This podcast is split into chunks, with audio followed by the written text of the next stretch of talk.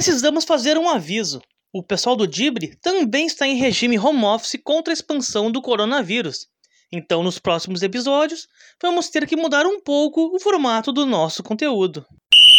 Dibradores e dibradoras, começa agora o episódio 34, hoje, hoje correto? Olha o podcast só. Dibre da Vaca. Vamos falar da 14ª rodada do Campeonato Brasileiro.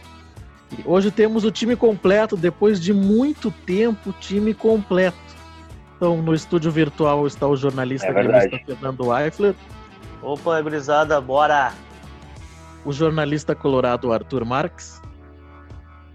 Opa, e aí, na real, a gente tá que nem o Grêmio, a gente, a gente se cansou do brasileiro, a gente tá só poupando no brasileiro. A gente só assiste é... quando é Libertadores. É bem isso. é, é por aí. E. Né? E ele, que hoje relembrou uma foto antiga nossa do tempo que éramos cachorrões da madrugada, o nosso querido Colorado Rodrigo Cordeiro. aí, aí tu quer me derrubar, né? Aí, aí, a, aí a patroa tá do lado ouvindo, tu quer me derrubar. Não, mas é uma Fala foto muito antiga. Ela nem, ela nem, a gente nem conhecia ela ainda. Ó, antiga. É, foto de 98. 98. e eu, Denilson Flores. Então... Começou, começou uma toda. É, quebrei o amigo, é isso aí. Lembrando que esse episódio está sendo gravado na quinta-feira, 8 de outubro, após a partida do Inter contra o RB Bragantino. Né? Então vamos lá, sem muitas delongas. Grêmio e Inter venceram na rodada, não fizeram bons, não fizeram boas partidas, não tiveram boas atuações, mas venceram, já que o Grêmio jogou na quarta, né? O Fernando, como tu viu a partida, só não vale dizer que foi pela televisão. Pô, então o que, que, eu vou te dizer, cara? Já acabou o programa, pode fechar. acabou, acabou o programa. cara, eu vi a partida com um quê de ilusão. O Grêmio me iludiu, só para não perder o costume, né? Aquela coisa, o time começou jogando de uma forma que eu não via pelo menos um ano. Vamos chutar abaixo, né? Marcação sob pressão, time intenso, mordendo, pegando a bola. 1 a 0 Aí Diego Souza, quando perdeu o costume, perde o gol, que era 2 a 0 Em seguida, o PP era um chute bizarro, horrível. Dá uma assistência no pé do David Braz à frente do gol, 2 a 0 10 minutos de jogo. Aí o cara pensa, não, hoje vai, né? Hoje vamos passar o carro, vamos afogar as mágoas, o Grêmio vai jogar pra caraca. E. Não. É hoje. E não. E foi só. o Grêmio chegou a 70% de posse de bola nos 15 primeiros minutos. Conseguiu acabar o primeiro tempo com 49%. Ah, você já vem, né? O Grêmio. O Grêmio mudou um pouco a sua estratégia de jogo, que o Denilson sempre comenta. Que é fazer 1 a 0 e sentar no resultado. O Grêmio fez dois e sentou no resultado. Viu? Fizemos um a mais dessa vez. Sentou. Mas o Grêmio fez 2 a 0 e aí parou. Amorcegou, não queria mais atacar, recuou as linhas, entregou o campo pro Curitiba e Curitiba, por pior que seja, porque é um, é um timezinho ruim, né? É timezinho podre. É um time complicado. Começou a atacar, começou a gostar do jogo. Vai. Fez um é belo gol. Fez um belo gol no primeiro tempo, que o Grêmio deu sorte que estava impedido, foi anulado. Até uma infelicidade Robson. do jogador, porque, do Robson, foi um baita num gol, driblou dois ou três meteu no cantinho do Vandeco. E tudo bem, passou 2 a 0 aí pensamos, não, o Grêmio vai se ligar agora, né? Tomou um gol, foi anulado, é hora de acordar. É, não acordou. Primeiro tempo seguiu do mesmo jeito, fomos pro intervalo, voltamos pro segundo tempo. Mesmo pensamento, não, segundo tempo, Renato vestiário, agora o time acorda, é, também não. Pra variar também não, o Grêmio seguiu jogando mal, seguiu dando campo pro Curitiba, o time seguiu não conseguindo criar nada, não chegando em nenhum lugar. É. E aí no cruzamento de escanteio, o Vandeco falhou, saiu totalmente errado na bola, caçou borboleta e o Curitiba diminuiu, deu um sustinho. Aí o Grêmio resolveu dar uma acordada e dominou o jogo e levou até o final. O 2x1, perdeu mais uma duas chances de gol. Mas a atuação foi muito fraca no geral. Começou muito Sim. bem, depois parou, a atuação foi fraca. Alguns destaques individuais, né? Começando, lógico, pelo Diogo Barbosa, que já igualou o número de assistências do Cortez no ano, né? Cruzamento, cruzamento na cabeça do Luiz Fernando. Que maldade. Não, isso não é maldade, é informação. É pra informação. Hein, Fernando, e pra ti, e, e pra ti existiu então na Neném no segundo tempo do jogo do Grêmio? Existiu? Existiu, né? Pra Existiu. mim, pra mim, pra mim não, Não é só no segundo. Tornou. Não só no segundo tempo. Mas enfim, né? Ah, Rodrigo, Arthur, vocês querem falar alguma coisa? Viram o jogo do Grêmio? Não viram? Estavam fazendo coisa melhor? Cara, eu assisti o início do jogo, aí o Grêmio logo abriu os 2 a 0 ali, eu meio que larguei de mão, fiquei mexendo no celular e assistindo ao mesmo tempo. Mas assim, ah, o Curitiba, vamos combinar, chora de ruim, né? É um time muito, muito limitadíssimo. Ah, quando tentou fazer alguma coisa já era tarde demais. Muito também se deve a- ao fato do Grêmio ter se acomodado dentro da partida. E acho que a dupla Grenal fez mais do que obrigação. Porque quando pega esses times mais fracos, o que tem que fazer é vencer mesmo. Não, não importa tanto jogar bonito, importa mais os três pontos mesmo. E é Sim. isso daí. Eu vi, eu vi Rodrigo? o jogo, sim. Ah, acho que o Grêmio começou muito bem, começou quase avassalador e, e iludindo a torcida, né? Ah, e depois eu acho que o Grêmio se acomodou, começou a pensar em poupar o, o- administrar o resultado muito cedo, né? O, o Curitiba cresceu, começou a tomar as ações da partida. O Fernando mesmo destacou ali, teve uma hora que o Grêmio tinha 70% e acabou o primeiro tempo, acho que com, com o Curitiba com mais posse de bola, mais conclusão a gol e tudo mais.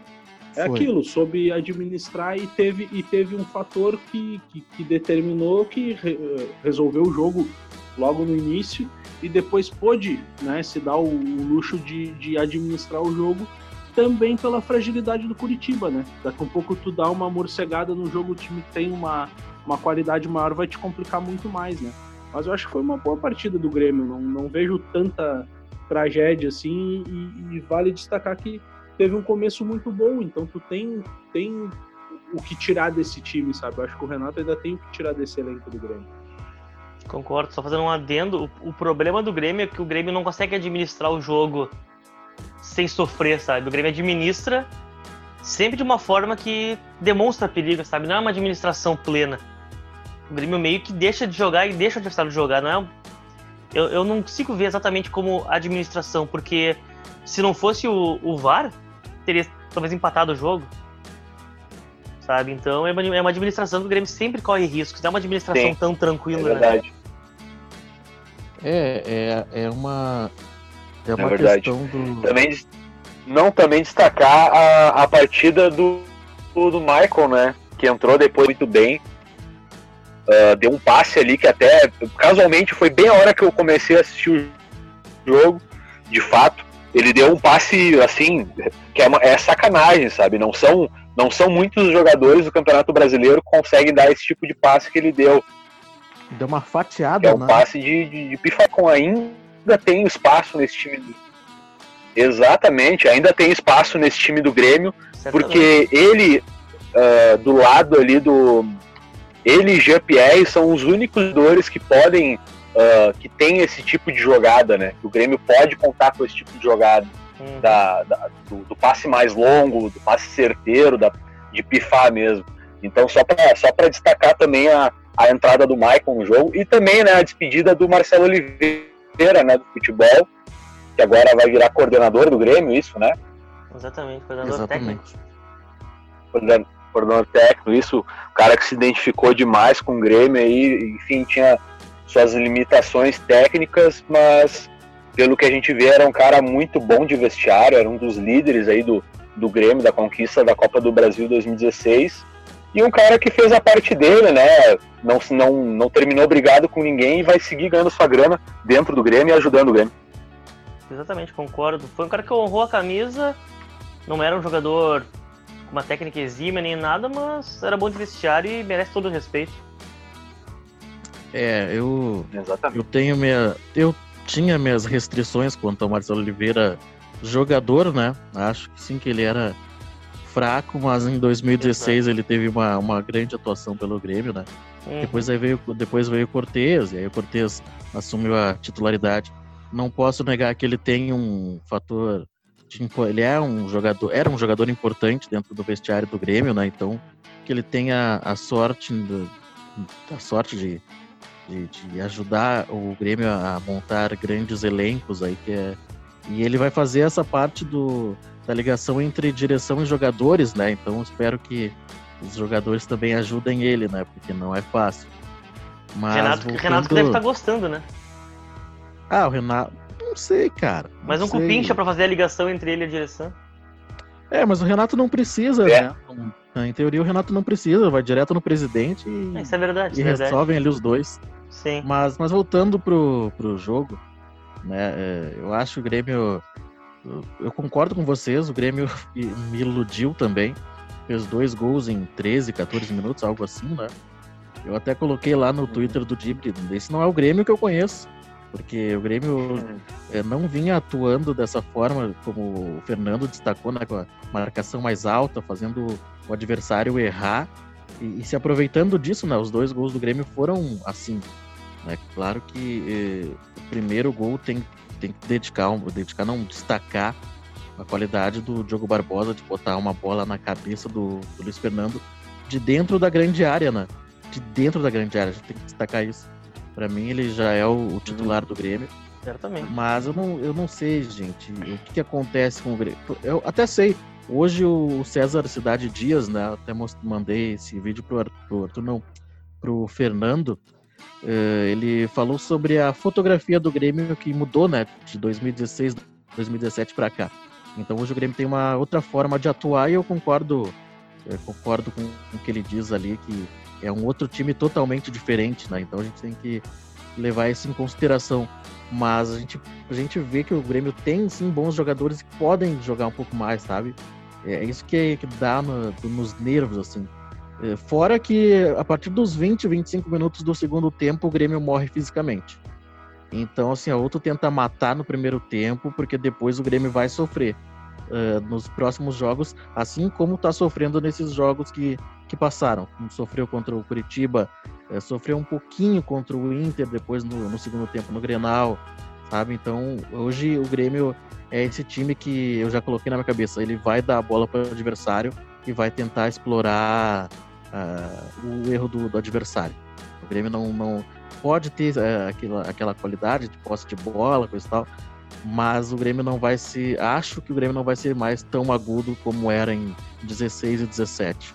Então, é uma nova fotografia do Grêmio. O, É, o, o, o Grêmio, na verdade, uma nova forma de atuar, né? sim, a Fala. postura do, do time do Grêmio se assemelhando, está se assemelhando bastante com o, com o time do Renato ali de 2010, 2011, né? Que era um time muito mais reativo, um time Sim. que destruía mais do que construía e jogava mais no erro do adversário, né? Então É, a gente está vendo o é Grêmio pendendo Renato, muito para esse retorno de postura, né? Uma postura antiga. É, É, eu exatamente, exatamente. Eu acho que esse é, o- é o perfil do É o Renato. cara ali que vai ter que vai ter o vestiário na mão, né? O cara que vai ter o vestiário na mão e é isso aí, entendeu? Tiraram as peças que ele tinha de criação ali, o Everton, é, o Luan, que já não tá mais no elenco, enfim, não tá jogando nada no Corinthians também. E ele vai jogar com o que tem, né? E é isso aí. É, é, é bem isso. Mas, de, mas por um outro lado, assim, até não. Até acho que não dá pra cobrar a dupla Grenal por, por esses jogos assim. Porque, cara, os caras ficaram muito tempo parado também, né? Até readquirir o ritmo. Claro, hoje É. já tem ritmo, mas isso influencia durante o jogo. A gente vê que o, É. eh, quem rendia, sei lá, jogava 11 quilômetros, jogava, corria 11 quilômetros, 12 num jogo antes da pandemia, hoje tá correndo menos. É muito desgaste também, né? E muita maratona de jogos. Eh, mas eu, eu não sei, eu não, não vejo mais Sim. o Grêmio atuando daquela forma de 16. E também não sei se o Grêmio vai ir muito longe na Libertadores. Essa que é bem a real. Do jeito que tá jogando não vai mesmo. Enfim, né? Tem mais, Pois é. mais alguma, alguma questão? Eu até, eu até gostei da, da, do time que o Renato colocou a campo. Né? Eu, entendi, eu achei que ele entraria com o Orejuela, mas entendi que com, com o Diogo Barbosa ele ia atacar mais pelo lado esquerdo, então o Vitor Ferraz seria um jogador que, eh, que, ficaria um pouco mais, né? Eh, que ajudaria mais na, na, marcação, ajudaria mais os zagueiros. Eh, sendo que ali pelo lado quem jogou foi o Luiz Fernando, que é um jogador mais agudo, né? Que é um jogador mais de, de drible. Então acho que o Renato pensou certinho a montagem do, do elenco para entrar como titular. O Robinho, eu acho que eu falei para o Fernando, não sei se eu cheguei a falar no, no Dibre que eu achava que com o Robinho o, o, o, Grêmio tinha decretado que o Thiago Neves não jogaria de alguma forma. É claro, hoje o Thiago Neves não joga porque não, não está mal, mas eu acho que é, sempre, eu sempre falei que o Robinho, que eu achava que o Robinho ia jogar na meia, e foi que e é onde o Robinho vem entrando. Né? Ele é um bom jogador, mas já não. Sim.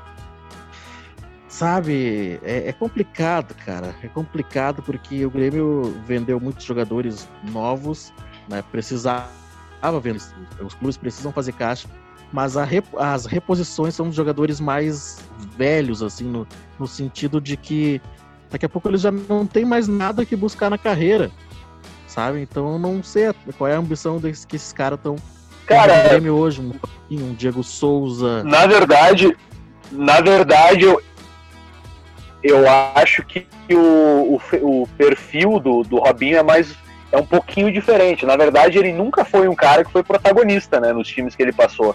Palmeiras, quanto no Cruzeiro, ele, se, ele, sempre foi um coadjuvante, né? Um coadjuvante que por vezes até brilhava, mas assim, ele sempre foi um décimo segundo jogador, uh, um jogador aí que, que, que, é coadjuvante, ele nunca pegou a responsabilidade tanto para ele. E ele se demonstrou uh, uma contratação uh, aí, como é que eu posso dizer? uma, uma contratação que apareceu para o Grêmio, surgiu, um, negócio de ocasião, que eles tanto gostam de falar, né? Isso. E o Grêmio acabou contratando. E enfim, eu, eu acho, acho eu acho que para reserva ele até até um bom reserva. É, para reserva é um bom jogador. Mas agora para ser solução de alguma coisa, é, para ser solução de alguma coisa, de algum time que quer que, que quer postular título, enfim, eu acho que os garotos têm que estar na frente do jogador que ainda não engrenou na, na sua própria carreira, que nunca teve esse protagonismo, na minha opinião. Pois é, mas aí tu vê. Vai lá, Rodrigo. Não, é, é, que eu acho até que, por exemplo, assim, ontem o Robinho ele jogou como um armador, né? Só que Sei. nos times ele sempre foi um complemento a esse armador. Ele sempre foi. Ele nunca foi o 10, ele sempre foi o 11. Ele sempre foi o cara de chegada junto né? E aí tu dá a responsabilidade para ele de ser o principal armador das jogadas. Eu acho que é muita responsabilidade em cima do jogador que não tem tanta qualidade assim. Ele poderia ser um complemento a um GR, a um próprio Thiago Neves se estivesse aqui, né? Mas eu acho que largar 10 nele a responsabilidade de armação, eu acho que não é ele. Eu lembro ainda dele quando ele jogou no Curitiba. é, mas aí, aí tu falou tudo, Rodrigo. aí tu falou tudo. Ele é o complemento desses jogadores, é e tal, só que eles não estão jogando. Então caiu no colo dele essa responsabilidade. Dele Aí, ser o 10. Ele jogando pela faixa direita ali, né? Ele tava jogando como se fosse um reserva imediato do Alisson, né? Sim. E aí, do nada, ontem ele foi, foi alçado ali com é camisa não, 10. E até deu, correspondeu um pouco, né? Não sim, foi tão. Sim, não foi abaixo, não, mas, mas falta um pouco mais, né? Até, até a questão física, né? Um jogador de 32, 33 anos, não mais, e tu vê que ele, ele é um cara que, que fisicamente ele não é aquele corpinho atlético e tudo mais, né? Então ele é um cara que, que, que, que falta uma mobilidade maior, uma agilidade. Ele sempre teve o chute de, de longa distância e a bola parada como principal referência, né? E aí num time do Grêmio é. que precisa do, do drible, precisa do diferente, ele não vai conseguir dar isso aí pro time. É, é, é bem por aí. Mas é um, é um jogador que não não que não comprometeu no Grêmio ainda, né? Eu acho, acho um bom jogador, mas não para ser o, o principal do Grêmio, né? Detalhe, detalhe pro ainda alguma... não comprometeu. Detalhe do pro é. ainda não comprometeu. É, ainda não comprometeu. Mas é que aí tá, se for pensar quem é que tem para jogar naquela posição hoje. Ah, tem uhum. o Jean-Pierre, mas o Jean-Pierre ou, tá, é. ou tá machucado ou tá com Covid. Tem o Maicon, que pode jogar mais ali, mais adiantado. Sim tem um Isaac um... e deu. E o Patrick, Patrick, que tá né, indo, que é, um, tá indo pro Vasco. Se eu não me engano, tá é indo pro um Vasco. guri que surgiu, surgiu legal e tudo É, mais, pro mas Vasco. depois não vingou, né? Sim. Pois Tava é, que às vezes, suspenso, às vezes acontece do cara ganhar muita grana de um dia pro outro, e aí achar que é o rei do mundo e depois deu, não joga nunca mais. Exato. Aí só quer. É, só quer, só quer noite. Não tô dizendo que é o Patrick, né? Mas tem, tem gente que é assim, entendeu? Ah, ganhou uma graninha ali, vamos pra noite. Sim. Eu que nem tenho graninha, quero ir pra noite, mas não pode, tem isolamento, não pode. E deixa, Mas- deixa eu perguntar uma coisa pra vocês. ah, É. Vocês acham que, que tem o Grêmio como jogar com Orenjuela e Diego, Barbo Diego Barbosa ou vocês acham que fica muito ofensivo? Se manter o tripé de volante, sim. Exatamente. Só nessa, só nessa circunstância. Aí coloca o, o Lucas Silva, tá jogando mais posicionado, né? Uhum. Mais na frente do- dos zagueiros. O Darlan e o, e o Mateuzinho saem, um o- saem um pouco mais, né? Mas eh, pra jogar dessa forma tem que ser o tripé de volante, senão não tem como jogar Mas com o aí Orejuela e. tu, tu automaticamente bota o Jean-Pierre no banco, né? Ou tu muda o Mas esquema. ele não tá jogando, Porque- ele não tá jogando. Eu tô Não, partindo sim, do mas princípio que ele não, dele. que ele não tá jogando. É do, é do momento que ele ele estiver jogando, por que não colocar ali dois volantes mais o o, o Patrick não, mas o Jean-Pierre e, e os dois laterais mais ofensivos. Ué, pode tentar, daqui a pouco contra um time um pouco eh, mais fraco tecnicamente. Ué, tu faz esse teste. Uma hora, uma hora os melhores vão ter que atuar, não tem o porquê. Aí vai, aí vai, a gente vai ver se o Renato vai conseguir ajustar os melhores no, no time, né? É que eu acho que a gente se preocupa muito com o lado defensivo, né? E quando tu tem possibilidades propositivas de laterais que avançam, meia que, que bate de longa distância e tem habilidade e tudo mais, acho que a gente fica meio, meio preso a isso. Eu acho que é super plausível, né? Eu, eu fiz essa indagação para vocês que eu queria ouvir de vocês. Mas, cara, se eu tenho Jean-Pierre, se eu tenho Orenjuela, Diogo Barbosa, eu boto os melhores para jogar e que se vire o time adversário, que vai ter que segurar o peão. Sim, sim. É, bem por aí, Exatamente. é bem por aí. Mas quero ver se o Renato vai conseguir enxergar isso. Né? E Ah, vamos ver é. quando que o Jean-Pierre vai voltar, né? Porque não se sabe. Não volta nunca, né? Mas, pois é, nunca volta. Mas vamos, então, vamos encerrar de Grêmio, vamos falar um pouco de Inter e RB Bragantino, Arthur, Rodrigo. Como vocês viram a, grande atuação do, do Colorado, 2 a 0 Com dois gols do mesmo jogador que sempre salva a pele do Inter, né? que não quiseram no Grêmio, né? É, Ele tá, tá virando galhardo dependente total, né? total. É Total. um baita jogador. Ah, bom, bom para início de conversa, para início de conversa, o Cudê já começou errado a escalação, né? Ao colocar o Potker do lado do Galhardo. Ah, sinceramente, não, não- algumas coisas que o Cudê vem fazendo não dá para entender, sabe? Insistir nesse, nesse jogador, colocar ele à frente de, de alguns garotos que estão pedindo passagem. Por exemplo, o próprio Peglo, que eu falei no nosso vídeo aqui, que está no nosso Instagram, é um cara aí que, que pede passagem há horas. O Inter, quando foi o último garoto que o Inter vendeu, sem ser o Fux, que foi agora? Faz, faz muito tempo o Inter não produz ninguém e não por- produz também porque os técnicos não, não utilizam. Então, acho que o, o Inter começou completamente errado já com o Potker. Acho que não era para ter começado com o Abel também, mas muito menos o Potker, que aliás ah, fez uma partida nota 5, não, não comprometeu, mas também não criou nada diferente. Ah, o Cudê também ah, levou a campo o Zé Gabriel, deu mais uma chance pro garoto aí, a gente sabe que, que ele é um guri que tem um potencial muito grande. E aliás, até uma coisa que o Rodrigo tinha comentado nos vídeos anteriores aí, que ele era volante, né? Ele não é zagueiro. E a gente viu hoje, ah, no meio da partida, depois de uma alteração, que ele foi, foi botar posto mais para frente, do lado do Lindoso, ele começou a jogar muito bem. Ele rendeu muito bem por ali. Ele fez mais uma partida ah, ruim na zaga, muito ruim, errando muita coisa, an- antecipação errada, o Cuesta errando também. Não sei se, se pela falta de segurança na zaga, enfim, do companheiro, mas Cuesta errando bastante. Tivemos a partida do Heitor muito boa, assim, ó, ele, Edenilson e Thiago Galhardo, os melhores, um cara aí que não vinha sendo aproveitado e tá agarrando essas chances com as, com as duas mãos.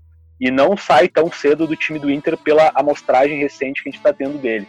Uh, fez um cruzamento perfeito, uma coisa que a gente não via no, no, no Inter há muito tempo, um cruzamento assim primoroso na, na cabeça do, do Thiago Galhardo que botou para dentro. E aliás é uma coisa que também muito se fala, né? Que o lateral tem que ir até a linha de fundo para cruzar. Só que daí a gente lembra de alguns outros laterais, uh, em mais específico um que passou no Inter, que deixa muita saudade, que é o Kleber, lateral esquerdo do Inter, que até numa entrevista que eu estava escutando os nossos amigos aqui da, da Rádio Grenal, do Ney, lateral direito do Inter, campeão da Libertadores 2010, ele citava que o Kleber, por exemplo, era um lateral que não precisava ir até a linha de fundo. Ele tinha o cruzamento e o passe, ele treinava tanto esse tipo de jogada, que ele só chegava na, na, na entrada da área, um pouco antes, até ele já conseguia fazer a alçada, o arco perfeito na cabeça do jogador. Então aí mostrou mais uma vez que não necessariamente o lateral tem que ir até exatamente a linha de fundo. Enfim, uma partida muito segura do Heitor. Uh, pelo lado esquerdo tivemos o Wendel, que foi nota 6, nem vi jogar, para ser bem sincero, passou completamente despercebido. Lindoso foi mediano, não rendeu nada mais, nada menos. Aliás, uma posição estavam comentando agora há pouco do Lucas Silva, que jogador que podia entrar nesse time do Inter, né? Resguardar essa zaga, ficar ali na frente, no lugar do Lindoso. Ia render que era uma maravilha nesse time do Inter, pode deixa ter certeza. Assim, deixa assim. Uh, Bosquilha foi. É, Bosquilha foi um pouco apagado na partida. Uh, Edenilson foi muito bem, como já falei. Até uma, uma coisa interessante que a gente pode, pode notar nesse jogo, que ele, ele rendeu, na minha opinião, que ele foi posto no lugar que ele deve jogar a partir de agora, que é uh, mais posto para a direita e o Bosquilha centralizado. Ele fez essa movimentação muito forte ali pelo lado direito, o que levou muito perigo ao gol do, do Bragantino e deu várias chances de gol para o Inter no primeiro tempo. E aí no segundo tempo a gente sabe que o Inter uh, vem com desgaste físico, todos os times, o Grêmio, todos os times do Campeonato Brasileiro que disputam aí mais de uma competição vem com esse desgaste físico. O Inter não é muito diferente, sentiu isso. Uh, o Kudê, apesar de gritar o jogo inteiro, que a gente não sabe o que, por que, que ele grita tanto, Kudê, por que, que tu grita tanto, meu filho? É só treinar. Mas enfim, o Inter no segundo tempo amorcegou o jogo e queria que acabasse logo. Ao contrário do juiz que deu cinco minutos de acréscimo. E é mais ou menos isso o resumo da partida. Uh, não, cara, eu, eu, eu, eu vi, consegui acompanhar partes do jogo, né? Uh, mas foi bem isso que o Arthur falou. Eu achei que o Inter ele, ele, ele teve dois tempos distintos, né? Um primeiro tempo onde ele realmente jogou, foi propositivo, e o segundo tempo onde ele ficou deixando o tempo passar. Uh, gostei das trocas ali no, no segundo tempo, quando Uh, o Bosquilha saiu sentindo, sentindo a perna, então o cara já fica meio preocupado, essa questão do desgaste. Edenilson tomou terceiro cartão, então já não joga o próximo jogo. Uh, mas eu gostei ali da, do Marcos Guilherme, entrou pelo lado esquerdo ali na do Patrick, o D'Alessandro depois entrou administrando o jogo pelo meio campo, entrou muito, muito bem, gostei bastante da participação dele. O Moledo, no momento que, que, que o Cudê acionou o Moledo, o Moledo entrou para a zaga, ele adiantou o Zé Gabriel, e, e foi foi estranho assim, né? Porque tu, tu imagina dois volantes de novo, aí tu já lembra Musto e Lindoso, mas é outra, outro estilo de jogador. O Zé Gabriel já, já preencheu outro espaço, já, já, se propôs, já se colocou mais à frente, foi mais propositivo, foi buscando o jogo, uh, participou de tabelamentos e, e aquilo, né? Tu perder a bola no meio campo e ter todos 50, 60 metros para recuperar uma coisa Outra coisa é tu perder bola na frente da área como ele tá perdendo demais. Então isso também tem que ser cuidado. Exato. E outra, né? O Moledo do lado do Cuesta, ele dá uma segurança pro Cuesta e o Cuesta se torna um jogador de saída de bola, né? Aonde tu entrega essa bola, o Inter ele normalmente faz a saída mais pelo lado direito utilizando o Zé Gabriel e quando o Moledo tá ali que não é a dele, ele faz ele passa isso pro Cuesta e o Cuesta ele é aquele cara mais experiente, ele não vai procurar o passe forçado, ele vai ir na boa, na cadência, no certo, né? Para não ter tanto, tanto perigo de dar algum problema. Uhum. Uh, depois entrou o Abel, o Abel também não foi acionado, como o Potker não foi, mas uma coisa que, que vale destacar é uh, cara, o Thiago Galhardo ele tem que ser o 9 do Inter. Ele tem que ser o jogador mais avançado, o jogador mais próximo do gol, porque é aquilo, a bola chega nele é gol. A bola, se ele tiver uma oportunidade, muitas vezes ele vai guardar essa uma oportunidade. Então tem que, uh, a um pouco, volta uh, um esquema anterior que ele tinha achado com o Marcos Guilherme. Daqui a pouco tu coloca o D'Alessandro para ajudar na armação do Bosquilha. Não sei, isso o Cudê vai ter que criar essa parte. Mas que não tem porquê Abel Hernandes, não tem porquê Potker serem esses jogadores de, de último, último toque, último jogador ali da frente, não tem vale a pena daqui a pouco tu botar um Praxedes no meio para ajudar na, na, organização, um Peglow pelas pontas para fazer aquela correria que a gente sente falta. O Inter não tem um jogador que vá para cima e drible, né? O Inter tem o, o físico do Patrick para fazer isso. E, mas, cara, no, no, final foi uma boa vitória. Eu acho que o, o Inter ele estava é. precisando ganhar, fazia quatro partidas que não. Né? Então foi, foi, foi um uhum. bom resultado. E agora é pensar para frente, né? Pensar agora que tem mais duas, três rodadas de brasileiro direto, focar no brasileiro e, e dando essas poupadinhas que o Cudê tem que dar, porque é, desgaste físico tá pegando para todos os jogadores. Né? É, é bem. Exatamente. É... Tem uma, e também é uma, uma outra questão importante dessa, dessa vitória do Inter, que ao contrário das outras oportunidades em que o Atlético Mineiro não vinha pontuando, dessa vez ele não pontua, né? Então foi, foi positivo também por esse lado que o Atlético Mineiro não desgarrou tanto. E o Atlético está com 27, então a gente está tá bem parelho. E outra questão também que vocês podem observar, uh, os três primeiros times do Campeonato Brasileiro, se não me falha a memória, uh, são treinados por, uh, por técnicos estrangeiros, é isso, né? Exatamente. É Inter, Mineiro, Inter e Flamengo. Atlético Mineiro, e o Flamengo. E o Flamengo, os três de técnicos estrangeiros. Então, só uma curiosidade, né? Não que seja demérito aos técnicos brasileiros, mas enfim, é, significa que os técnicos estrangeiros estão vindo para ficar, né? Exatamente. É, até eu tava dando uma, uma olhada, tinha uma corrente querendo o aquele técnico que já foi do Inter e o Aguirre. do São Paulo. O Aguirre Isso, no São Aguirre, Paulo, no é, São Paulo de novo, né? Uhum. Uma coisa assim. Aí o Diniz foi lá e, meteu. Mas, mas é isso. É, eu vejo sim que a questão física nos clubes, principalmente na dupla Grenal, tá fazendo a diferença, principalmente no, no segundo tempo. Eu acompanho o jogo do Inter, sim. né? Foi. Ali o Inter matou o jogo logo. Não foi tão no início, né? Mas matou o jogo, mas depois soube, eu odeio essa frase, né, que Grêmio e Inter podem utilizar. Eles souberam sofrer o jogo. Eles não sabem que eles matam é. o torcedor do coração com isso. Essa frase. É, tu... no caso do jogo do Inter, no caso do jogo do Inter nem sofreu, né? Só administrou mesmo, essa foi a palavra. Administrar é. a, a, partida. É, hoje. No caso hoje... do Inter. No caso do Grêmio foi sofrer. Vocês não, sofreram. Grêmio... Não vem que não, não Grêmio... tem. Não, o Grêmio eu morri e voltei umas duas vezes, porque eu tava vendo já o gol. Eu já tava vendo o gol do, do Curitiba, sabe? Porque, bah, eu vejo o Grêmio, bah, meteu 2 a 0 ok, beleza, agora vamos ganhar tranquilo. Não, o Grêmio foi lá e deu todo o campo pro, pro adversário. Mas é, mas é isso aí.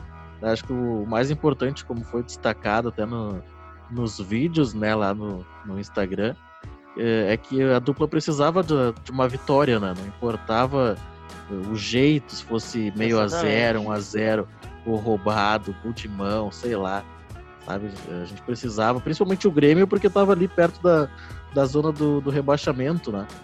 Sim. E, tu pode ver que uma vitória já dá uma, uma diferença, né? Hoje o Grêmio é 11 primeiro colocado com 17 pontos. Tá muito longe do, dos líderes ali ainda. Mas uma vitória já fez o Grêmio pegar um elevador bem bem grande assim, né? E, sa e sair um pouco da, da zona do rebaixamento. Tá, então fechamos de 14 rodada de brasileiro, é isso, Gurizado? Isso, fechamos. É. Passa a régua. Tá, então vamos seguir aqui com o Dibre no domingo, né? O Grêmio, no domingo 11 de outubro, o Grêmio enfrenta o Santos na Vila Belmiro às 16 horas. E o Inter recebe no Beira Rio o Atlético Paranaense às 20 horas e 30 minutos. Como vocês veem as partidas de Grêmio e Inter? Eh, Fernando, começando aí por ti, Santos e Grêmio às 16 horas do domingo. Cara, eu vejo a partida do Grêmio contra o Santos uma partida equilibrada, eu vou dizer. Eu não acho o Santos um time tão amedrontador assim. Tem o Marinho numa fase absurda, iluminada, né? Que eu até acho que não condiz exatamente com a habilidade dele, digamos assim, né? Não acho Sim. que ele jogue tudo isso, mas tá jogando uma barbaridade. A bola chega nele, é gol, ele cria jogada, faz assistência. Acho que vai passar muito por, por ele também.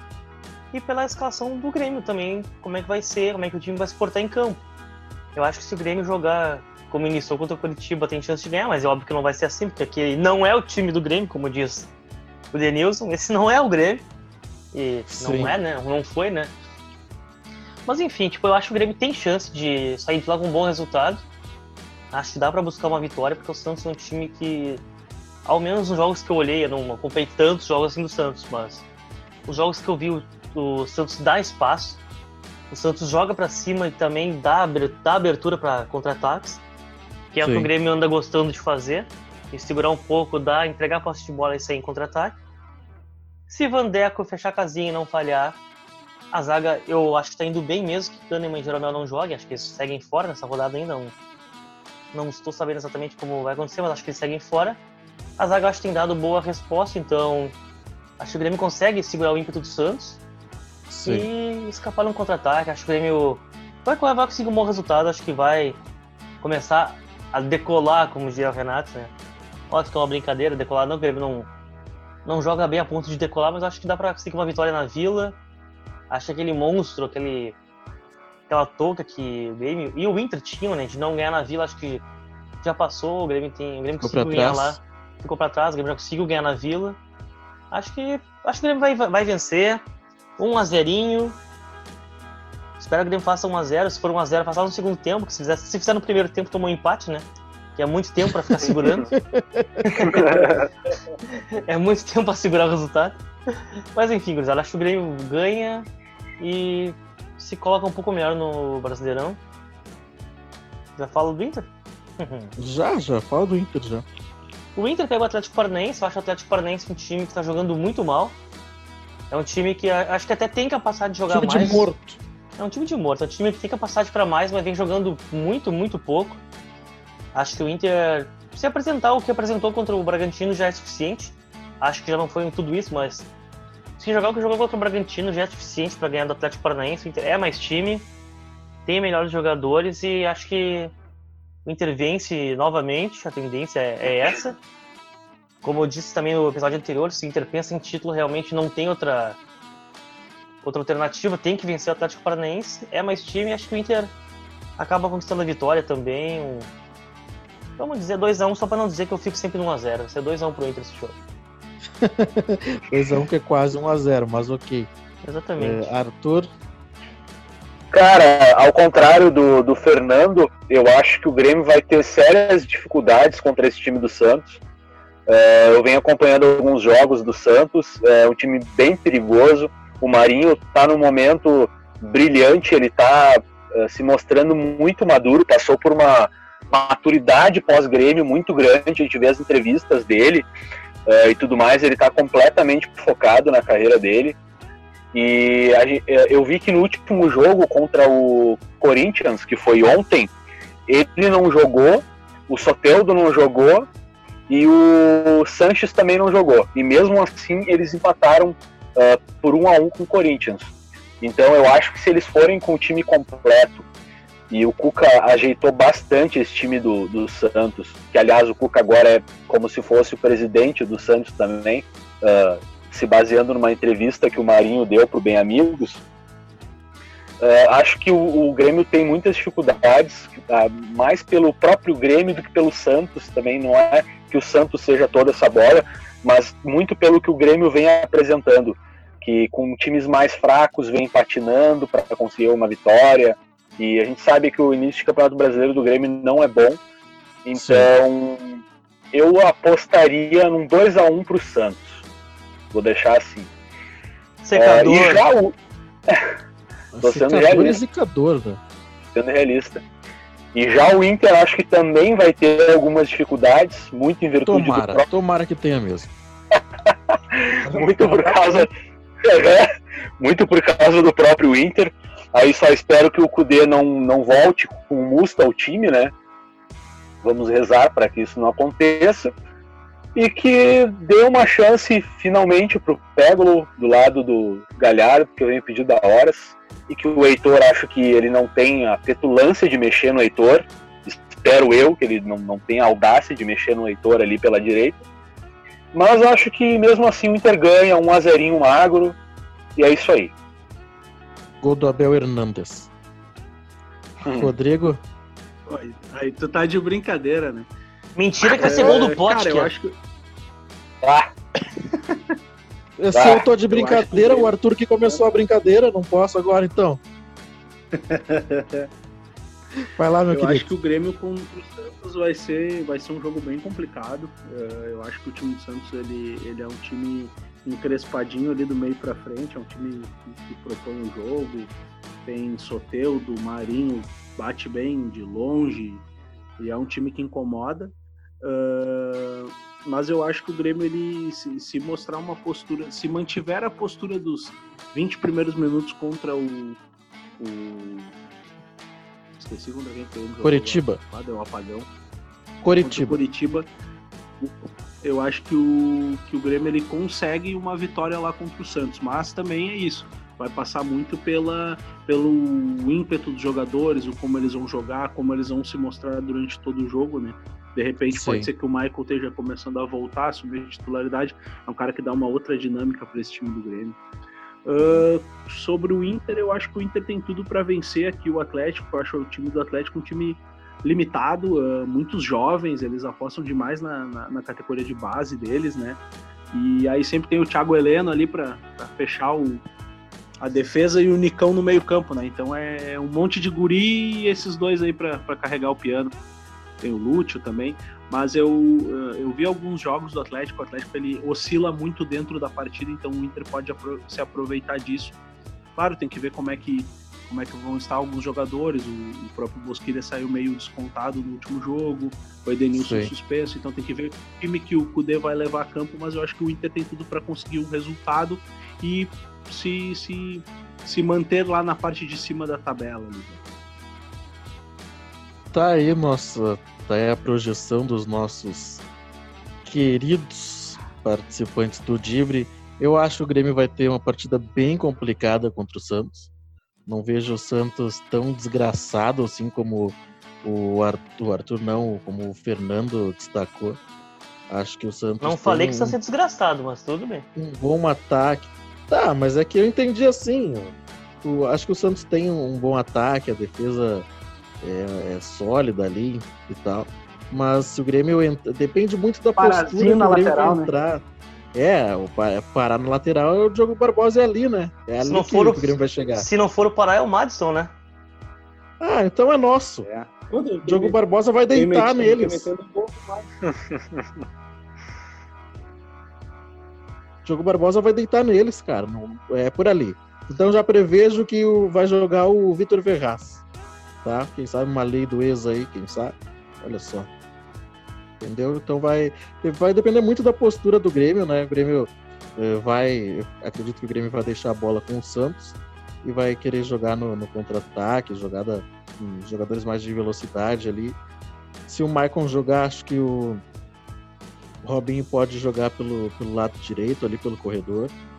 Eh, acho que o Grêmio pode. Eu entraria com o Luiz Fernando, né? Caso o Alisson não possa jogar, o Alisson foi poupado né, no, no último jogo, sentiu, na verdade. Eh, então, acho que o Grêmio tem que entrar. Acho que o Grêmio entraria com a mesma equipe que jogou contra o Coritiba. Acho que dá para iniciar com essa mesma equipe e dar mais tempo para esses jogadores atuarem. Né? Tem alguns jogadores que não eram utilizados antes da pandemia que agora estão sendo utilizados. Então acho que tem que dar rodagem, bagagem para esses, esses caras. Então E tu acha que não. Inter, Então tu Oi. acha que não, não, que não volta os três volantes, então? que não volta os três volantes. Né? Pois vai, é, cara. tu vai manter É o Robinho é que no vai- meio. É que assim, ó, o Grêmio tá buscando um meia, né? Isso a Sim. gente já sabe. Pode ser o, Ser o Sérvio, Sérvio, sei lá. Franco serve, né? O Grêmio tá, foi atrás desse jogador. Então, a princípio, o Renato quer contar com dois volantes e um meia de ofício. Então, coloca o Robinho, é o, é o meia que tem hoje, coloca o Robinho, não tem por que mexer muito. É, então, então era isso. E quanto ao Inter e, é, Inter e Atlético Paranaense, né? Acho que o Inter. Acho que o Inter ganha. Acho que dá pra ver, fazer uns 2 a 0 aí. Não, acho que não vai ser um jogo tão fácil. O Atlético é aquele time meio encardido, pode não estar jogando bem, mas ele sempre complica, né? Um, para Grêmio e Inter, acho que eles vão, vão entrar assim no domingo contra o Inter. Mas eu acredito, acredito vou, vou dar um voto de confiança aí na dupla Grenal. Acredito numa vitória dos dois. Mas olha só, falou, falou do jogo complicado do Grêmio, mas o Grêmio ganha ainda. É, ganha de 1 a 0 choradinho, quem sabe? Sim, mas só também completando, eu, que eu falei que o jogo do Grêmio vai ser equilibrado, que não quer dizer que não vai ser complicado. É, não, é que o Grêmio consegue complicar os seus próprios jogos, né? Exatamente. A gente vê isso. Exatamente. É, mas, mas é isso. Mais alguém quer pontuar alguma questão do final de semana? Podemos encerrar mais um episódio. Eu acho que só quero fazer mais um adendo. Só mais um adendo É. sobre o Grêmio, Pode. que é o que eu te perguntei. Eu fico um pouco na dúvida sobre a escalação que o Renato vai, vai pôr, porque o Renato desfez os três volantes contra o Curitiba, que é o time mais fraco. Sim. Até o Grenal ainda tinha os três volantes. Eu não sei se por ser o Santos na Vila, ele não retoma esse esquema para ficar um pouco mais protegido e ir nas escapadas com o PP e o Luiz Fernando ou o Alisson, né? Eu tô, um Sim, pouco Com na, eu, eu tô um pouco na Não, dúvida sobre o que, que ele vai fazer. Não, não, não tenho Sim, certeza sim. se ele vai manter o mas, Robinho. mas tem uma, sim, mas tem uma outra questão também que influencia hoje nas escalações da dupla e, e dos times bra- brasileiros, que são os testes de Covid, né? Ah, exatamente. Sexta-feira, verdade. geralmente na sexta-feira saem os resultados, né? E aí hoje em dia é muito complicado de de escalar ou fazer projeções por causa disso, né? Cara, Os é jogadores verdade. daqui a pouco jogaram É a hoje, surpresinha hoje do na Covid. quinta. É a surpresinha do Covid, olha só. Então os jogadores às vezes que é, atuam no meio da semana, fazem o teste ali na, na quinta ou na sexta, daqui a pouco dá o positivo, deu, estão fora do jogo. Exatamente. Então hoje, hoje com essa questão do, do Covid é muito complicado eh, escalar as, equi- as Ah, equipes, muito, né? Fazer muito. projeções. Mas a gente tenta, né? Pensando num lado positivo, que, que todos deem negativo, olha só que, que, que frase Nossa. horrível. Meu Deus! Mas espero que não apareça nenhum caso aí na dupla Grenal de, de positivo e que todos os jogadores que não estejam machucados e suspensos possam atuar e, e aí sim o- a dupla Grenal vencer, du- eh, vencer novamente na rodada. Então Exatamente. acho que era isso, né? Era isso. É Isso aí. Então tá, meus queridos, quero agradecer a presença do Fernando, Valeu, gurizada. agradecer a presença do Arthur, Valeu, até a próxima. agradecer a presença do Rodrigo Cordeiro. Feito, pessoal. Até a próxima. Então quero, para encerrar, né, quero pedir para a galera que está ouvindo o podcast pela primeira vez ou que já nos ouve há mais tempo, nos procurarem, seguirem, compartilharem nossos eh, eh, nossos podcasts, né, nossos episódios, para que a gente possa crescer ainda mais. Nós temos uns números crescentes aí no, no Spotify de, de seguidores e de ouvintes mas contamos com, com a, contamos com a audiência, né, para esses números crescerem ainda mais. Então, que, peço que nos sigam no Spotify, Dibre da, o Dibre da Vaca, no Instagram e no Twitter, arroba o Dibre da Vaca. Era isso, meus queridos. Até a próxima. Valeu. Até, valeu, gurizada.